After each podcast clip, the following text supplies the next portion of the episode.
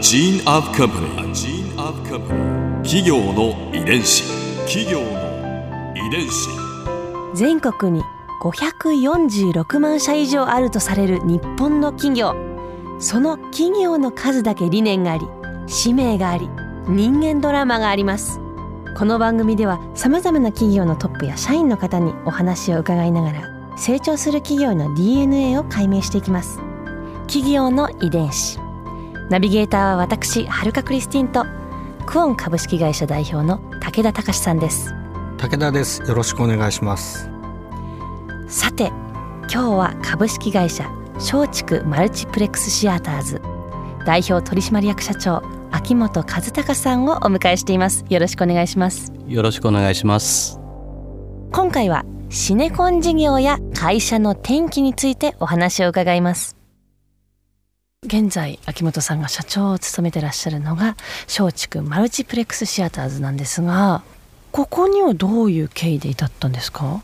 もともとあの松竹マルチプレックスシアターズっていうのがどういう会社かというと、はい、松竹という会社の中に映画興行部という部門がありまして、そこの所属として劇場勤務をしていたわけなんですね。そこからあの、まあ、10年ぐらい経った時に海外からそういうシネマコンプレックスという形式が、はい、えー、日本でもできてきてでやはりもうこれからはそういう時代だなっていった時に、うん。これまでの映画館にはない快適さというか、はい、まあ、そこに行ってから映画が選べたり、あと斬新だったのは普通はこう街中で映画って見るものだったのが家に帰ってからこう車であの家の近くに見に行くみたいな、はい、そういったのですごく映画館のできる場所も変わってきましたし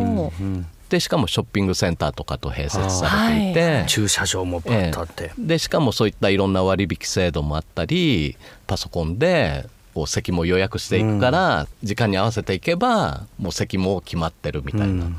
まあそういった面ですごく革命的というか、うん、でまあいわゆるもうそういったものになっていくんだろうなっていう時に割ともう当時はこれからこれに切り替えるぞって感じがやっぱりあったので、はい、やっぱもうすごくどこに作るかってそれこそ陣取りじゃないですけども競争ですねスピード勝負。そうですね。だからそういうのもあったんで機動力があった方がいいっていうので、はい、新しく会社を立ち上げてあのスピード感を持ってそういった開発もできるようにってことで松竹マルチプレックスシアターズっていうのができたんですね。最初シネマコンプレックスって郊外にかかります、はい。うん、あの街中ではなくて郊外にどんどんできていった後に、うん、今度は街中にシネマコンプレックスがどんどんできていく流れになってくるんですね。ね。例えばまあ今うちの映画館だと新宿ピカデリーとかはそうなんですけどああいうふうにもう街中も全部古い映画館からシネマコンプレックスへの転換がされていって、うん、もうほとんどもうあのごく一部を除いて今もほぼ全てシネコンになってるというような状況になってるんで、うん、えっと2011年にもう両方分けてる必要性もないんで逆にそのグループ会社の松竹マルチプレックスシアターズの方にと、えー、松竹の映画工業というのを統合したんですね。で今松竹の中には工業部門はなくてそうなんいわゆる機能としての興行はもう全部グループ会社の松竹マルチプレックスシアターズが担ってるという現状ですね。だからそう考えると最初によく思い切って立ち上げましたよね。思い切ってというかねでももう絶対そうなるなって雰囲気でしたからね。あったんですかもうこれはもうなんだかんだってこうなるなっていう。う逆に言うと映画人口も若干こうそういった新しい映画館ができるとともに増えかけてたんですけど、どっかでこう良くも悪くも頭打ち横ばいに。なった時点でやはり数がこう増えすぎたというところもあって、そうすると競争が激しくなって、個々の映画館っていうのはいわゆる収支的にも厳しくなったみたいな時代がちょっとありましたね。えその時はどうしたんですか？そうですね。でそこでやっぱり当初はあの外資系の会社がいっぱい出てきてそういったのを作ってたんですけども、うん、外資系の会社は今全部引き上げられて結局は今日本の会社だけ残っているんですけどもまあ、各社いろんな工夫をして地道にあの体質改善みたいなのをやってあのでそうこうしているうちにもう一個すごい大きな革命があって、はい、えー、とそれはあのフィルムからデジタルになったっていう。何が変わるんですか？それで何が変わるかというと、はい、いわゆる昔のフィルムの映写機って見たことあります？なんかよくあのなんかくるくる回 回ってるやつ、ね、そうですね。あの味のある感じの。やはりフィルムの映写機って技術もいりますしやっぱり何回も上映しているとフィルムが切れたりとか傷ついたりとかいろいろ大変なこともあるんですけども今のデジタルの映写機はもうすごくオペレーションが簡単になるってことで、はい、何かっていうとすごく運営のコストが下げられたんですね。そこでコスト削減ができたんですか？うんうん、そうですね。あのあとそういったコストがまあ、改善されるのと、うん、もうすごくあの上映するコンテンツの幅が広がったってことですよね。はっきり言って映画ではなくてもかけられるようになったってことですね。これまではフィルムを用意しないとかけられなかったのが、デジタル素材があれば、ライブとか。そうですそうです、うん、今まさにライブの中継もで、あのネットでつなぐとライブの中継をやってることもありますし、うん、スポーツもライブビューイングで見れたりとか、まあ、映画館がやっぱりフィルムをかける場所だけだったのが、まあ、あれだけ大きな画面があって音響設備もあって椅子もいろんなサイズのシアターが1箇所にあるんで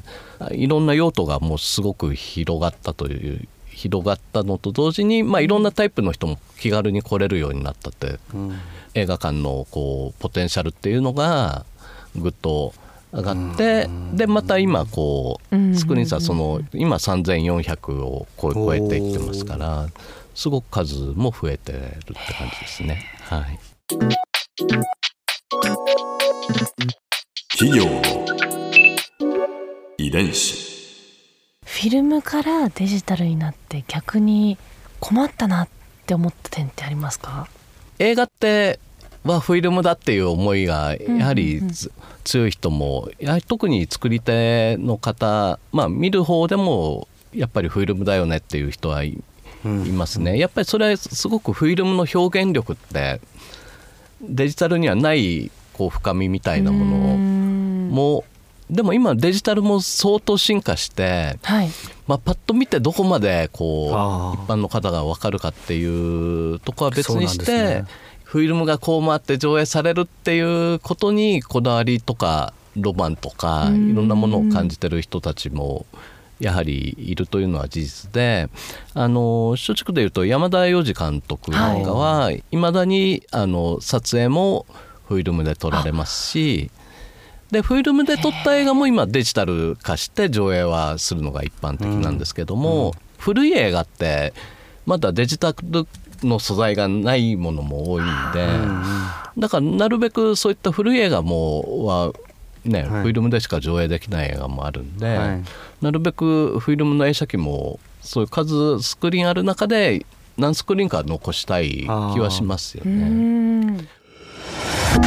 ここで春風ビューポイント。今回秋元さんのお話の中で私が印象に残ったのは映画がフィルムからデジタルへ移行した話です、えその中でフィルムのこう良さというのも訴えられてきましたけれども実際にね映画だけでなく写真だったり音楽でも同じことが言えるのかなと思います、まあ、例えば今ねスマホで写真を撮ったり音楽をダウンロードしたりできるわけですけれどもこの時代で改めて映るんですが注目を浴びたりこうレコードで音楽を聴く若者たちもいたり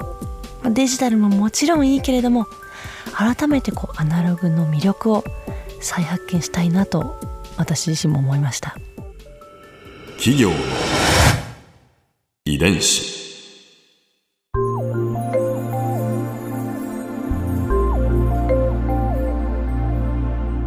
さてこの番組はポッドキャストのほかスマートフォンタブレット向けアプリ JFN パークでも聞くことができます。お使いのアプリストアからダウンロードして企業の遺伝子のページにアクセスしてみてくださいそれでは来週もお会いしましょう。企業の遺伝子。ナビゲーターは私はるかクリスティンと。クオン株式会社代表の。武田隆でした。